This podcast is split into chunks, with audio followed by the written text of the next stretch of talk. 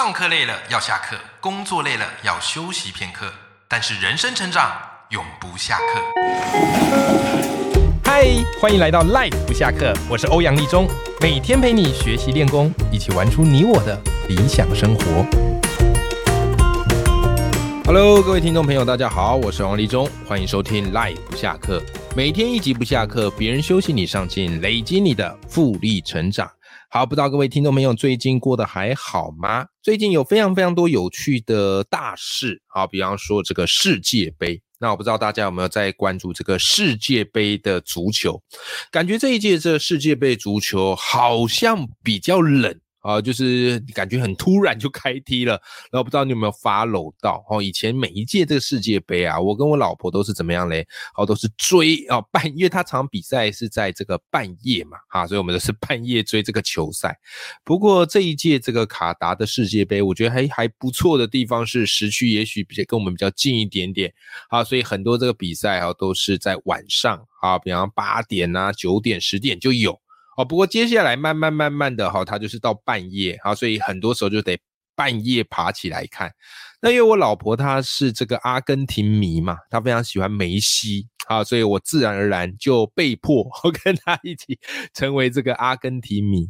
好，记得上一届真的是很可惜哦，这个阿根廷很看好嘛，好，但是打到这个小组出线，好对上法国就挂掉。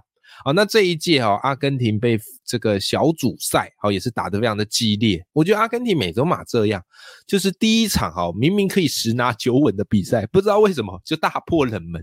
好像这一届的卡达的世界杯也是一样。本来想说这个阿根廷对沙地阿拉伯，这个应该没有什么悬念吧？哎，结果居然输掉，你知道吗？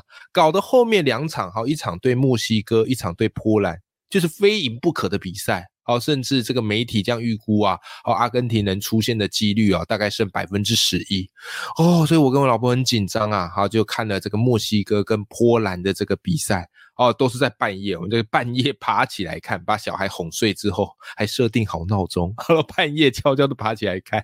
我觉得人真就要疯狂一下啦，因为这个世界杯四年难得一次嘛，好，有一件事情可以聊哦，夫妻之间要支持。这个同一个球队，我觉得是一件蛮好的事情。好，但不知道下一场比赛的这个结果如何啦。好，希望因为阿根廷接下来出现之后会遇上澳洲啊，不知道，好，不知道这个阿根廷能不能顺利突围。好，但我觉得这个世界杯是非常非常的好看的。好，我自己个人也还。蛮喜欢克罗埃西亚这支球队，就是上一届的亚军哦。我看他们的足球踢球的方式，我特别喜欢，非常的团队哦。你看他们传导啊，简直是行云流水，很少那个个人过多的盘带啊，就靠传传球、传球、传球、走位、传球，然后起脚射门，干净利落哦，就很像是怎么样嘞？这个在切沙西米哈生鱼片的那种感觉，犀利。单刀直入，好，克罗埃西亚，我个人也是蛮喜欢的，好，这这两支球队的比赛，我觉得看的都非常的精彩，好，不知道你有没有喜欢或支持的球队？如果有的话，也欢迎你可以留言告诉我哦，欢迎你尽兴的来跟我分享，哦，那当然，各位听众朋友常听我的节目哈，我发现，诶你会发现我这个节目能够带给大家一些，不管是生活上、好职场上啊，或者是生涯规划上的一些帮助，那。其实我也有提供信箱给大家，就是如果你对于某些主题或是某些想法啊有一些疑问的话，哎，也都欢迎可以寄信啊来我的这个信箱。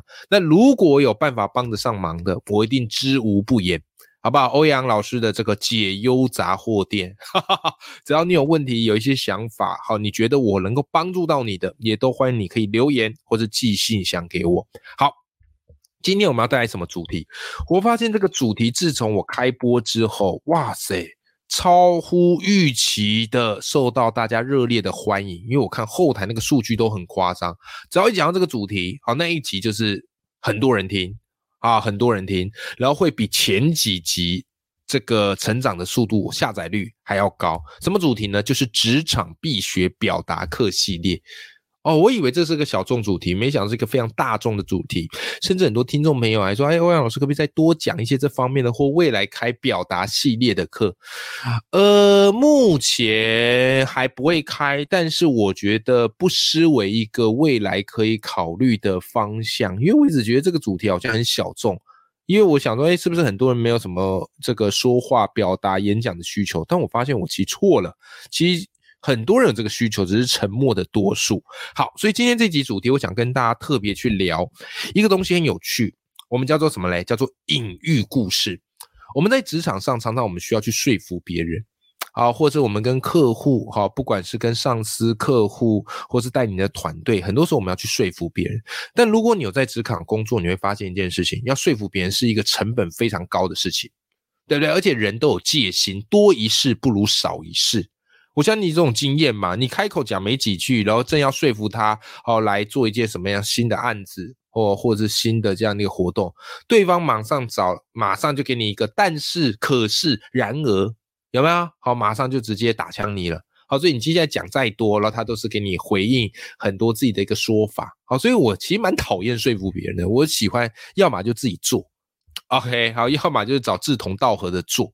但在职场上，常常啊不是你能自己决定的。我现在是艺人公司，很多事我自己决定就可以了。但职场上很多时候你还是必须要沟通啊、合作啊、协调啊。哎呀，真是太辛苦了。好。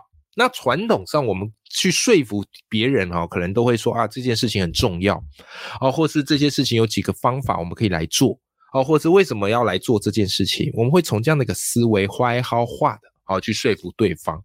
但是你会发现效果有时候是有限的啊，因为人对于一件新的东西他会有抗拒的，所以我们怎么样去说服呢？各位，今天来跟大家分享一个我自己不管是在写作上或者是在说服表达上很爱用的招，叫做隐喻型说服法。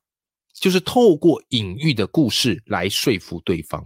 好，当然在讲这个隐喻型故事说服法之前，我直接先带一个故事，让你去理解一下什么叫做隐喻故事的说服法，好不好？哈，好，这故事是发生在战国时代，当时齐国的宰相田婴呐，他跟这个齐威王啊处的不是很好啊，所以呢。他常常怎么样嘞？哈，就是干一些事情啊，或许会这个挑衅到齐威王的哦。比方说，他做了一件事情，他在自己的这个封地上盖城墙啊。哎，你想想看哦，你是齐威王的臣子，你居然在自己的封地盖城墙，是怎样？现在你是国中国，是不是？啊，所以嘞，你这样干，摆明就是在跟齐威王作对啊。好，来看一下谁的势力比较大啊。可是人家是君，你是臣呐。对吧？好，所以田英他身边的这些家臣啊，其实是蛮担心的，所以他们都纷纷的去劝田英说：“哎呀，你不要这么做啦，你这样做是在挑衅君王呢，对不对？”可是你知道吗？不管哈这些家臣怎么样劝，田英都坚持要盖城墙。有时候你知道吗？这就是主管脑冲了，对不对？然后你不劝还好，你一劝他就觉得你不支持他，他就要跟你硬干，是吧？好，所以这时候怎么办呢？有一个非常厉害的谋士，他说：“交给我，好，交给我，我来说服这个田英。”好，所以呢，这时他就走到田英的面前，只讲三个字，啊，只讲什么三个字嘞？啊，而且他还没讲之前，这个田英就觉得他是来说服他，因为太多人来说服他了，就是你不要讲，你不要讲啊，这只是，然后这个谋士就说：“我只讲三个字，我多讲一个字，你就直接把我拿抓去 barbecue。”哦，田英就好奇了，你要讲三个字？该不会是要骂我三字经吧？结果这个模式讲了什么呢？这模式讲了三个字，说海大鱼啊，海边的海，很大的大，然后这个大鱼小鱼的鱼啊，海大鱼。讲完之后就离开。咦，这下换田一好奇啦，他讲说奇怪，你到底在攻虾会？海大鱼，我还维大利嘞！来来来来来，停住停住，说清楚什么叫做海大鱼？这个模式啊。这时候才从容的告诉田英说：“田英大人，从前海里有一只大鱼啊，然后所有的渔网都网不住它，都拦不住它，连鱼钩也奈何不了它。但有一天呐，这一只鱼它被冲上了岸边，哇！瞬间它失失去了这个赖以为生的大海。结果你知道怎么样吗？不要说渔网的啦，连这个沙滩上的小什么小螃蟹、小蚂蚁。”小苍蝇、小蚊子全部都可以来欺负他。你看这个海大鱼的下场是不是很悲惨呢？讲到这瞬间，田英瞬间明白了为什么？因为这他理解了这其中的一个关系。也就是说，这个谋士要告诉田英什么事情呢？田英，你就是海里的大鱼。今天你能够在海里呼风唤雨，大家都尊敬你、崇拜你，那是因为你有这个权呐。大海就是你的靠山呐，对吧？可是今天如果你失去大海这座靠山，其实这个大海就是这个齐威王的隐喻嘛。啊，你失去了大海这座靠山，不好意思，你什么都不是，任何人都可以来欺负你。田英瞬间明白，人家能够成为这个宰相，也是有点头脑的，所以他立刻就打消了要盖城墙这个念头。各位有没有感受到，这个就所谓的隐喻故事？如果今天这个谋臣跟大家一样，就是田威七，哎，田田英呐，我告诉你为什么不能盖城墙，一、二、三，因为我们之前教过这个三术法的一个说服法嘛，三术法的说服法用完这时候有用吗？没有用，因为对方已经脑冲了。对方的抗拒性已经来了，所以这时候你必须要用隐喻。所谓的隐喻，就是你可以不着痕迹的把这个故事埋在他的心里，他不会抗拒，因为人脑是无法去抗拒故事，我们都是接受故事的。然后呢，但这个隐喻里面，它带有一层含义在里头，就是他理解了之后，他会对号入座。所以所谓的隐喻故事说服呢，就是让对方，就是你透过说一个。跟对方情境接近的故事干嘛？然后让他自己去对号入座，哦，这个就是隐喻故事非常非常重要的一个技巧。好，所以这一招呢，我们很适合在职场来做一个练习跟培训。那你可以怎么做呢？好，其实它有几个步骤，我把它分成四个步骤。好，第一个步骤，找一个对方他遇到的困境。其实我们在做这个隐喻故事说服之前，我们可以先去想对方的情境、对方的困境是怎么一回事，对方的痛点是怎么一回事。这是第一个步骤。再来，第二个步骤什么？第二个步骤就是把事件中的对象干嘛？拟物化，最好是把它比喻成一些动物啦。好，这个会让对方比较没有这个戒心呐。好，在第三个步骤什么？第三个步骤是将对方的言行跟我们这个故事中的动物或或是比喻来做一个连结，就是要让对方能够对号入座。好，最后一个步骤什么呢？最后一个步骤就是不要忘了把想法偷渡到这个故事里，就是这个结局其实是暗示着某件事情。暗示着说，如果你不这样做啊，最后的故事结果可能会怎么样啊？或者说，如果你这样做，哎，最后会得到什么样的收获？透过这个故事去包装，OK，让对方在听的时候没戒心，可是听的时候他明白这其中隐隐约约有他的影子。那这个就是一种隐喻的故事，好，这种就是一种隐喻形态的故事。好，那这种故事呢，其实你要怎么样嘞？好，你不要。很多人其实是说，来，我来跟你说个故事吧。好，我跟你讲，当你说我来跟你说个故事吧，依照现在人哈，这个都很没耐心啊，或者是他的时间很稀缺，他可能说，来来，直接讲重点，不要说故事。所以你可以不经意的说，哎呀，提到这事，让我想起之前我看到的某件事啊，或是直接就带说啊，上次我看过哪一部电影啊，或是我直接来跟你说分享这件事情。有没有用这样的个方式去做偷渡？好，这个就是所谓的隐喻故事。啊，隐喻故事跟大家分享一个隐喻故事，有一个变化形态，是我曾经用过的。好，这个这个案例我来跟你分享一下。因为我过去是老师，好，我们那当时我这个服务的学校，我们是一个完全中学。所谓的完全中学，就是有国中部跟高中部。好，那通常在我们这样的一个完全中学里面，我们高中部的招生都会希望能够留住国中部很好的学生下来。OK，好，因为如果很好的学生愿意留在你的高中部，对于你高中未来的这个升学是有一些优势的。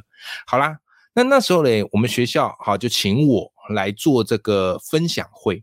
啊，因为我们每个学期啊，应该说每一年呐，好都会聚集这些国中最好的学生，前两百名的学生，请他们来听一个讲座，啊，就是由我们来跟大家分享，哎，我们高中很好啊，你们如果这个可以选择的话，可以选择留留在我们的高中啊，对不对？好，找全校前两百名的国中生。OK，好啦，那时候学校请我去分享啊，因为他们知道说，哎，欧阳老师蛮会说故事的，好，然后我自己又有很多的代班经验，好去分享，好，然后我那时候在想说，哎，那要怎么切入嘞？多数哈，我们在做这件事情，我们切入角度可能都是跟他介绍说，哎呀，我们高中部有哪些优质的课程，有哪些很棒的这个活动，去吸引他们嘛。可是我换个角度去想一件事，就是这些学生都是非常聪明的，他们的成绩可以上什么前三志愿的，他会选择留在我们学校吗？我们学校是属于一个比较社区型的高中，对不对？好，成绩就是普普，他们怎么可能会选择留在我们这？对吧？就算我跟他滔滔不绝讲我们高中部有多好，这时候他们心里一定 always 想说屁嘞！好，我们成绩那么好，我干嘛留在这边？所以我后来决定，我要用隐喻说服。所谓隐喻说服，就是我不跟你谈资讯，因为你谈资讯就会有所谓的正确性以及容易被反驳的空间。那我要跟他们谈什么？我就跟他们谈概念。好，所以当时我一上台，我怎么跟这些学生谈？我怎么跟大家讲？我说来来来来来。呃，跟大家分享一个我觉得很有趣的故事啊，就是你看哦，这个有三个人，莫内、塞尚、雷诺瓦，这三个人你们知道他们的共通点是什么吗？对，是画家。但你们知道他是什么派的画家吗？没有错，印象派的画家。我接着讲哈，但你知道吗？这三个人现在你都知道他非常有名的，可是他们当时是默默无名。为什么？因为当时所有的画家如果要崛起，他们一定要去一个地方，哪里？就是法国的巴黎。因为法国的巴黎，它有办所谓的沙龙展，只要你的画作有机会在这个沙龙展被展出来，不得了，你的身价就会水涨船高。但问题是，这个沙龙展大部分展的都是主流的画作，如果你是非主流的画作，你很难挤进去。它里面有六千多幅。就算你挤进去了，你也不容易被看见，因为你会被放在你的画作会被放在这个边边角角的展览厅。好啦，所以莫内、塞尚他们当时就在想，那我们这样子还要想办法挤破头去参加这个沙龙展吗？后来他们决定，我们不要去了。为什么？因为我们印象派是非主流啊。所谓的印象派哈，就是他们是捕捉光影瞬间的变化。他们不是像当时的主流是画的惟妙惟肖为主，所以他们后来决定自行办展，哦，找了一个地方，好自行办展，好收一些少少的门票，然后欢迎大家来参观。一开始门可罗雀，可是慢慢的有一些艺评家，好有一些人去参展之后，看展之后发现，哎呀，他们的画作好特别啊，打破了现实画界的框架。所以就开始大肆的帮他们做宣传，后来他们的身价竟然也跟着水涨船高。那最后的结果你当然就知道了，莫内、塞尚、雷诺瓦他们都成为怎么样嘞？他们都成为印象派非常非常有名的画家。光莫内的睡莲这幅画二十四点五亿，雷诺瓦有一幅画叫《弹钢琴的少女》，好，我相信应该听众朋友印象很深刻。光这幅画的保险费高达十亿。塞上有一幅画叫《玩纸牌的人》，七十四亿成交，哇塞，不得了！好，那我从这个故事我要带出什么启发呢？我是说一件事，我说人生其实有很多选择，大部分人的选择就是想办法挤进大池塘，因为觉得在大池塘里面有更多的资源，有更多的机会。但是你看莫内、塞尚、雷诺瓦，他们如果当时跟着大家挤进大池塘，也许他们今天不会被你所知道。所以人生有另外一个策略，而且是更聪明的策略，叫做在小池塘里当大鱼。然后我就说：来，各位同学，你们其实都是怎么样嘞？都是我们这所学校大鱼。可是如果你去了啊前几志愿哦更厉害的学校，也许你在里面就是当小鱼。可是如果你愿意留在我们学校，我们学校虽然池子小，但是你会是小池塘里的大鱼哦。未来你知道的，繁星。推甄你会比其他人更有优势，不是吗？哦，你看所有人这时候愣住了，他们就思考了一下，哎，最后还真的有一些学生就决定啊留在我们这个高中部来继续念书。好，那当然这个是我的一个案例跟大家分享，就是我的思维方式很简单，就是我会去抓一个说服的点，我要说服他们留下来的点，就是这个地方虽然小，可是你在这个地方是 super idol。对不对？好，所以我再从这个想法去找一个故事来帮我做一个佐证，然后最后用这种隐喻偷渡的方式去暗示他们。你有没有发现一件事？从头到尾我根本没有在讲我们学校高中部有哪些课程，有哪些资讯，因为我知道在面对对方有抗拒心的时候，你讲这些资讯对他来讲全部都是一个一个可以反驳的借口。或是理由。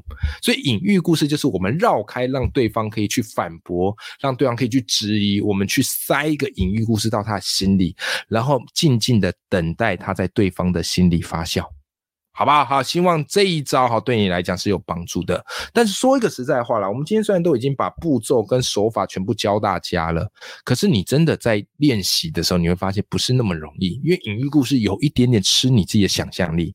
更何况平常我们都是在现实过惯了，我们很容易用理性的逻辑直接的去说服对方，但是隐喻它带有一点感性跟想象。那这个东西要怎么办呢？来，怎么锻炼隐喻故事？我跟你讲，你要习惯从现实中破框而出。如果你直接用你现实的逻辑去讲，绝对讲不出来，好不好？那故事都是必须要刻意练习而来的。好，这里跟大家推荐一个，我最近好跟 Two Bless 以及许荣哲老师我们联手推出的一个可以帮助你。锻炼故事力的桌游叫做什么呢？叫做故事制造所。好，现在在挖贝好现正募资中。这一套我必须说，它绝对是在帮助你练习说故事最有系统化的一套桌游，寓教于乐。它有三个特色，我跟你分享。第一个特色，里面有一百三十张故事元素卡，包含各种角色、场景、物品、行动状态，就是帮助你可以借由这些故事元素卡。去刺激你的想象力。第二个叫做里面有两套故事架构，分别是我的故事六步骤，以及许荣哲老师的这个把新人公式。你在练隐喻故事的时候，最怕天马行空，为什么呢？因为天马行空，你突然讲讲讲，你就不知道你讲到哪去。所以，我们这里面这个游戏里面提供了你两个架构，让你先按照我们的故事架构来讲，先说出一个。诶，很不错的故事，我们再把它优化完善成一个完美的故事。好，再来第三个桌游，就是让大家可以面对面来交流，对不对？在这个故事制造所，我觉得它最棒的就是大家可以边玩，然后边用它一个非常厉害的投票机制，让一个好的故事可以脱颖而出。为什么嘞？因为过去在 玩游戏的时候，大家在表决说哪个是好故事的时候，常常会有交情因素在里面嘛。我跟他比较好，所以我投给他。但这个游戏有一个很棒的设计，就是你在投票过程你不会乱投，因为如果你投对了，就是最后最高票当选的那个情节，有没有啊？你投对了，你也会得分。你看桌游厉害地方就在于它洞悉人性，它透过一个小小机制的改动，就可以驱动人不同的判断。对不对？好，所以这三个原因也是我非常推荐你可以来支持好购买这套故事制造所，它绝对会是你训练、培训、表达、说故事最好的桌游，好不好？现正募资当中，那募资方案很多啦。那如果是我，我最推荐你可以去买那个早鸟套装独享组，因为里面除了有我们设计的这个故事制造所之外，还有一个叫做大师工具盒。这个大师工具盒是由知名的讲师南瓜妹。跟燕女老师，然后他们一起设计的，里面有五大神器，好，包含投票图板，还有情境角色牌、段落提示牌、大师秘籍牌，以及写作和活动引导手册啊。那这个我觉得是非常划算的，就是固执制造所，你可以把它当做桌游来玩。那如果你有教学需求或是培训的需求，那多一盒大师工具盒可以让你的课程设计运作更顺利。那目前募资啊是最便宜的，现正七二折。啊，这个一二八零募资结束后，它会上市，啊，你在市面上买得到，但是要一七八零元，也就是足足会贵了五百块，因此你现在买是最划算的。那呃，这个身为啊我的忠实听众、粉丝朋友们，欧阳老师给大家一个宠粉的折扣优惠，只要你输入折扣码 story 五十 s t o r y 五十。好，在结账的时候输入这个折扣码，就可以再折五十元呐，好不好？好好的，希望今天这节节目内容对大家有些帮助。哈，就是隐喻故事，它需要不断锻炼。你一开始讲一定会觉得有点奶油，有点害羞，那没有关系，你可以把它当做写文章。其实你看我文章当中，我也很常用隐喻故事来做偷渡，因为隐喻是对方完全无法阻挡跟抗拒的。OK，然后你先把它深植人心之后，它慢慢的会在对方的脑海中发酵。比起你一讲，对方戒心很重，然后就开始找理由，这个推脱，你不如试试看隐喻故事的强大威力。好，祝福大家都可以透过隐喻故事，让自己在职场当中更有影响力和说服力。永远要记住，眼里有光，心中有火的自己。我们今天这期节目内容就到这边，拜拜。